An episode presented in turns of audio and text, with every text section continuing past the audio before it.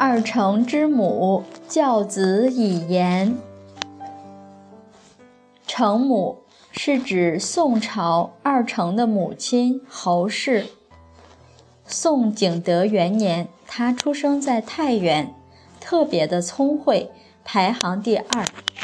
她的娘家是河东大姓，她的曾祖父侯元和她的祖父侯雄以武勇而闻名。他们官至部将，镇守河川。当时很多人弃武，以儒学登科。因为打完仗了，该过太平日子了。这时，侯氏和他弟弟侯可两人继承了侯氏的家学和家风。他自幼好读书史，博知古今。父亲常常感叹：“恨汝非男子。”侯氏十九岁时嫁到了程家。为什么要特别的讲二程的母亲？因为他教育的儿子在中国文化史上很受推崇。我们大概了解一下侯氏的两个孩子二程程颢和程颐。他二人是宋朝著名的哲学家和教育家，又都是理学的奠基人。一个叫明道先生，一个叫伊川先生。他们所在的时代里，邵康节，《了凡四训》里孔先生算命用的少子黄吉术就是他写的。还有周敦颐，就是《爱莲说》的作者。张载，号称横渠先生。是范仲淹的弟子，他提出的名言我们都知道，叫“为天地立心，为生民立命，为往圣继绝学，为万世开太平”。另外两位就是程家兄弟二人，并称为五大先生，是当时全国有名的五大儒。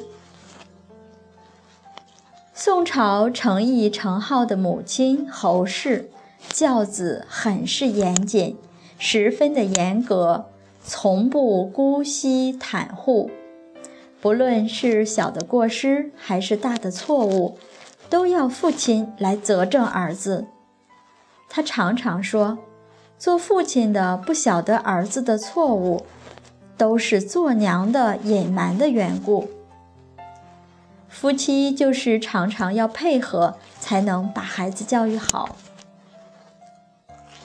教子他言而有理，而对待婢仆姬妾，他非常的宽恕仁厚。